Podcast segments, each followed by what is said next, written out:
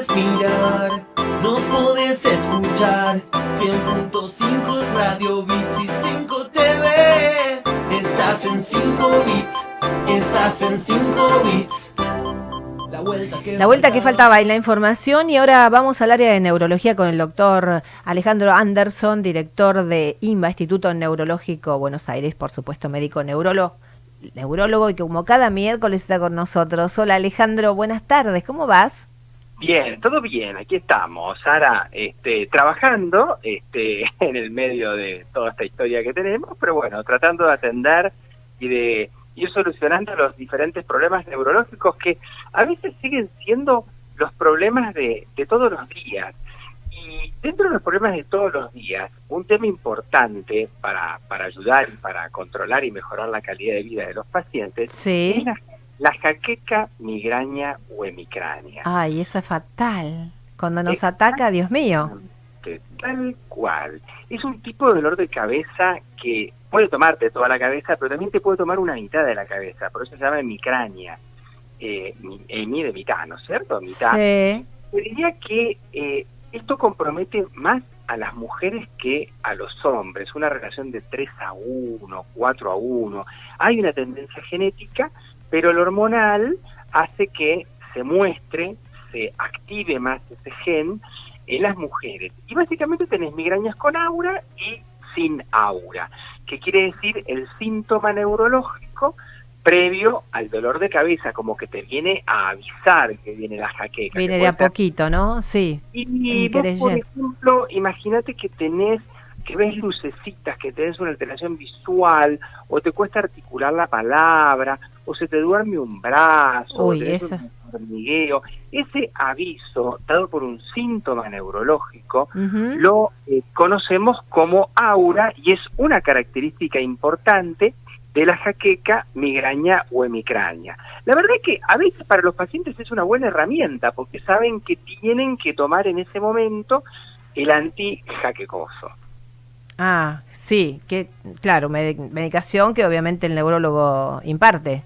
Claro, que ya saben cuál es la que tienen que tomar. Pero vos sabés que hay pacientes que tienen no una jaqueca por mes o dos o tres, sino que superan las dos por semana. Ah. Y cuando vos superás los dos o tres episodios por semana, para no estar corriendo siempre atrás de la jaqueca, tomando un remedio y tratando de calmar el dolor, conviene que te anticipes y que tomes un preventivo.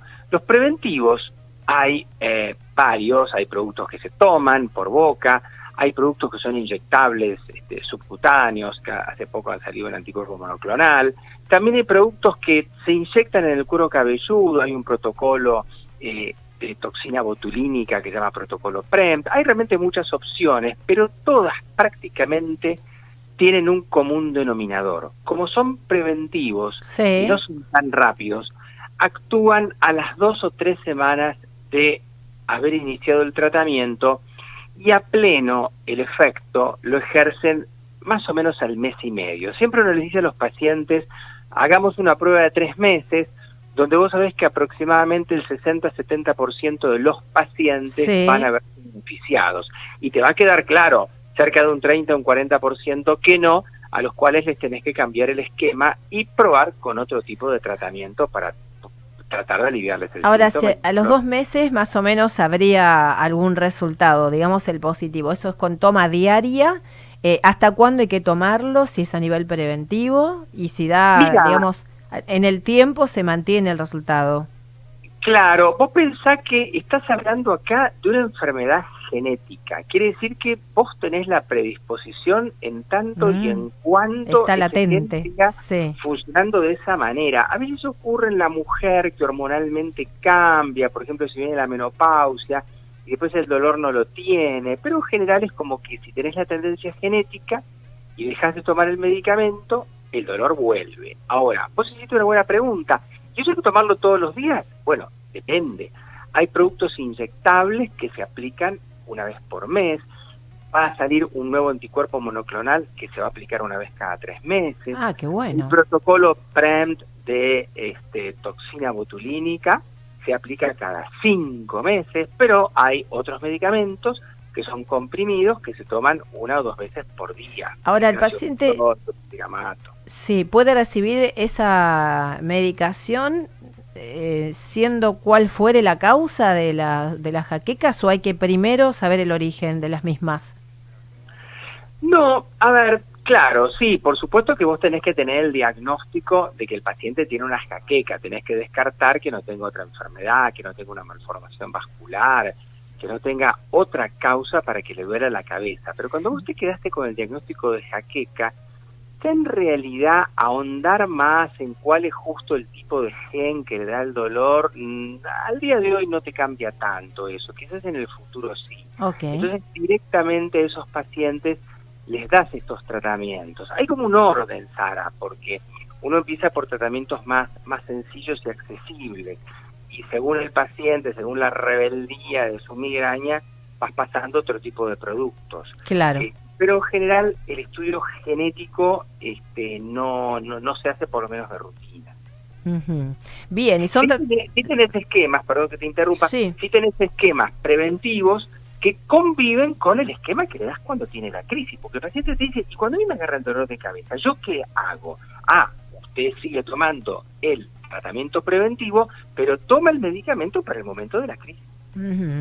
¿Qué pasa con la automedicación cuando hay jaquecas? Porque en general, bueno, lo que hacemos es agarrar lo que tenemos más cerca o esos medicamentos fuertes que a lo mejor eh, te hacen bien para la jaqueca, pero mal para otra cosa, ¿no? Claro, claro. Mirá, este, y sí, eh, la verdad que uno tiene que tener algún control médico, porque tenés que estar seguro que no hay un efecto adverso por otra enfermedad que tengas o por otro medicamento que tomes por otra cuestión distinta. Y además uno le tiene que decir al paciente cuánto toma. Te conviene un asesoramiento, porque el paciente solo no no no no va a llegar en general a tener un, tratamiento adecuado. Y más si son recurrentes, claro. Pero por supuesto, además que, claro, tenés que ir viendo cada tanto cómo te vas manejando porque seguramente vas a tener que rotar o cambiar el esquema de medicamentos. Claro. Y la verdad que vos pensás que, mira, yo te diría que cerca del 14% de la población tiene migraña jaqueca. Sí. Podemos decir hasta que es un 7% de los hombres y un 21% de las ah. mujeres. Te contaba, las mujeres nos ganan, por goleada. Qué diferencia, claro, terrible.